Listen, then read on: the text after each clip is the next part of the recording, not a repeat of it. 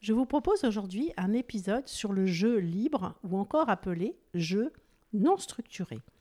Qu'est-ce que le jeu libre, si important pour le développement de beaucoup de qualités chez l'enfant que l'on nomme les soft skills et qui leur seront utiles toute leur vie? Quels sont les jeux libres qui peuvent avoir lieu tant à l'intérieur qu'à l'extérieur? Et quelles sont toutes les qualités que permettent de développer ces fameux jeux libres et comment cela peut-il se faire? Tout d'abord, qu'est-ce que le jeu libre? Dans les années 2000, les enfants n'ont pratiquement plus que des activités encadrées en dehors de l'école. Les adultes donnent des directives et des récompenses.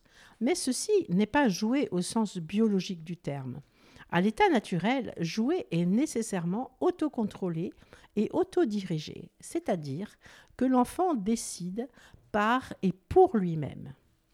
Le jeu libre s'inscrit dans une démarche où l'enfant est acteur de son propre développement. L'adulte propose des objets simples sans fonction précise, mais qui peuvent s'approprier et s'investir comme l'enfant le souhaite.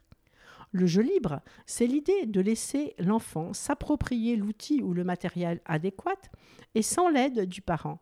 À la différence d'un jeu encadré, cette activité n'a aucune fonction définie. On ne cherche pas le résultat, mais l'expression d'apprentissage. Les jeux libres simplifiés au maximum interviennent en support à l'enfant qui, par sa propre initiative, décide de son usage. En d'autres termes, le jeu est dirigé par l'enfant et non l'inverse. En résumé, un jeu libre est un type de jeu dans lequel les enfants ou les adultes sont laissés à eux-mêmes pour explorer, créer et jouer sans règles strictes ou objectifs définis par un adulte ou par des règles préétablies. Cette forme de jeu est importante pour plusieurs raisons, tant sur le plan du développement personnel que social. Que sont les jeux libres? Des jouets libres sont des objets simples, minimalistes dans leur design, dans leur manipulation, dans leur forme et dans leur matière. Les jouets libres s'inspirent directement de la nature comme le bois. Ils sont intemporels, naturels et durables. Ces objets font vont permettre aux enfants de se projeter et de susciter naturellement leur créativité et leur intérêt. Parmi les jeux libres, on va trouver des petites voitures, des cubes de construction, des boîtes diverses, des morceaux de tissu, de la pâte à modeler, des petits objets variés, des petits personnages. Ces jouets seront à renouveler et à varier régulièrement.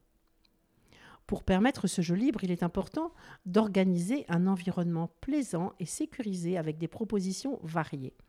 On peut envisager un petit meuble dédié avec des jeux libres joliment disposés dans de belles corbeilles, un tapis moelleux et confortable pour que l'enfant puisse s'installer, une musique de fond agréable. La préparation de ces jeux libres a pour but de donner envie et de favoriser une utilisation facile et sans limite à l'imagination. En plus des jeux cités ci-dessus, voici quelques exemples de jeux libres que vous pourrez trouver sur des sites internet. Vous trouverez tous les liens sur mon blog sylvidesclep.com ou sur le blog de ce podcast www.lesadultesdedemain.com. On commence par les bilibos. Ce sont de drôles de coquilles qui s'utilisent dans l'eau pour jouer dans le sable ou la neige. Ils n'ont pas de fonction ni de mode d'emploi. Tout dépend de la fantaisie de l'enfant. Sa forme lui confère une grande stabilité et cela peut convenir aux enfants à partir de 1 an. Les gnomes papous, P-A-P-2-O-S-E Toys. Il s'agit de sept gnomes en laine feutrée et bois. Ces personnages aux couleurs vives sont de véritables outils d'éveil. En raison de leur visage neutre, l'enfant peut personnifier le gnome selon son imagination. Ce sont donc de très bons supports pour la créativité ils conviennent aux enfants à partir de 3 ans. Les jouets Happy Place, H-A-P-Y, Place, P-L-A-C-E. C'est un lot de 40 pièces en bois de 2 à 15 cm. Ce jouet peut être utilisé de plusieurs manières, permettant à l'enfant de créer ses propres histoires à partir de ces éléments qui peuvent être facilement combinés à d'autres, pour les enfants à partir de 3 ans. Folkmen coloré. Folkmen, F-L-O-C-K-M-E-N. Les Folkmen sont des personnages en bois stylisés et colorés. Il s'agit d'un outil amusant pour appréhender les couleurs, les nommer, les trier. Ils offrent aussi de nouvelles possibilités de jeu et d'histoire. Ils conviennent aux enfants à partir de 2 ans et jusqu'à 8 ans et plus. Les enfants peuvent faire des constructions, des jeux d'équilibre, s'amuser à créer des histoires. Ils peuvent personnaliser les personnages à leur goût, etc. Le pack jouet libre Grims, G-R-I-2-M apostrophe S. Avec ce, lot de jouets libres en bois Grims, l'imagination n'a pas de limite. C'est parti pour faire de grandes constructions, des tours en équilibre, inventer des châteaux, des maisons, mais aussi et tout simplement s'inventer des histoires dans un monde imaginaire coloré avec les personnages. Les bonshommes colorés sont réalisés dans différents bois, ce qui leur apporte une couleur de peau différente. Une jolie façon de montrer la diversité du monde et le caractère unique de chaque personne. Avec ses couleurs assorties, l'arc-en-ciel s'associe aussi parfaitement avec les demi-cercles. Votre enfant va pouvoir faire des constructions en empilant les planches sur les arcs. Ces jeux conviennent aux enfants à partir de 1 an. Kern Okomura, C-A-I-R-N O-C-O-M-O-R-A. Je vous conseille aussi les jeux Kern Okomora qui proposent des formes en bois, des arbres, des maisons, des galets, qui permettent à l'enfant un jeu libre et un développement de sa créativité à partir de 3 ans. Les blocs de construction. Je vous conseille 54 blocs arc-en-ciel vendus par Tangram Montessori qui rendent toutes les constructions possibles et ainsi permettent aux enfants de laisser libre cours, encore une fois, à leur imagination et à leur créativité. Chez Tangram Montessori, vous trouverez plusieurs boîtes de blocs de construction divers comme Regenbogenland, R-E-G-E-N-B-O-G-E-N-L-A-N-D, les blocs de construction Trésor. Et enfin, pensez aux carrés de soie. Ils peuvent être utilisés par des enfants comme déguisement, comme toit pour une cabane, couverture pour des poupées. Et ils permettent encore une fois à l'enfant de laisser libre cours à, à son imagination. Maintenant, découvrez tous les bienfaits du jeu libre. Le jeu libre permet un meilleur rapport à l'ennui. L'ennui est important pour l'enfant et très formateur, car il le reconnecte à ses besoins et l'invite à chercher une activité par lui-même. Cela permet de puiser dans ses ressources et dans son imagination. Quand vous créez une phase propice au jeu libre, vous offrez ce temps d'ennui dans lequel l'enfant, au travers des jeux libres, va puiser dans ses ressources et faire appel à son imagination. Le jeu libre encourage l'expérience et les nouveaux apprentissages. Les jeunes enfants sont des, explorateurs. Les jeux libres leur permettent de tester et d'appréhender les concepts physiques, scientifiques ou techniques. Par ailleurs, cet espace de liberté leur permet de prendre des risques. C'est donc une véritable invitation à la découverte. Étant donné que la finalité n'est pas le résultat, mais l'expérience, il n'y a pas de jugement, pas d'erreur commise ou de peur de se tromper. Sans stress, l'enfant se sent légitime et plus libre d'oser. C'est donc un appel au lâcher-prise, à la confiance en soi et à l'apprentissage. Le jeu libre développe l'autonomie et l'indépendance. Ce, ce type d'activité induit l'exploration libre et autonome car l'enfant fait ses choix par lui-même. Le rôle de l'adulte est d'être là comme observateur ou comme relais et uniquement si l'enfant fait appel à lui. Le jeu libre améliore les relations sociales. Il est prouvé que le jeu libre offre la possibilité d'améliorer les aptitudes sociales.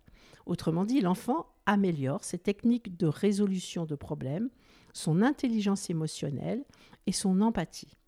Il prend conscience de soi et s'ouvre au compromis et à la coopération. Les problèmes de comportement indésirables, comme l'intimidation, deviennent moins fréquentes lorsqu'on augmente le temps de jeu libre. Quand les enfants dirigent eux-mêmes leur jeu, ils acquièrent un apprentissage social et affectif dans la capacité de contrôler leur agressivité et de réguler leurs sentiments de colère et de frustration. Lorsqu'il est effectué à plusieurs, cela renforce les habiletés de résolution des conflits.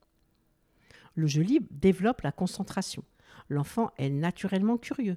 L'exploration à travers le jeu libre lui permet de se concentrer pour aller au bout de ses envies et de ses choix d'utilisation des éléments.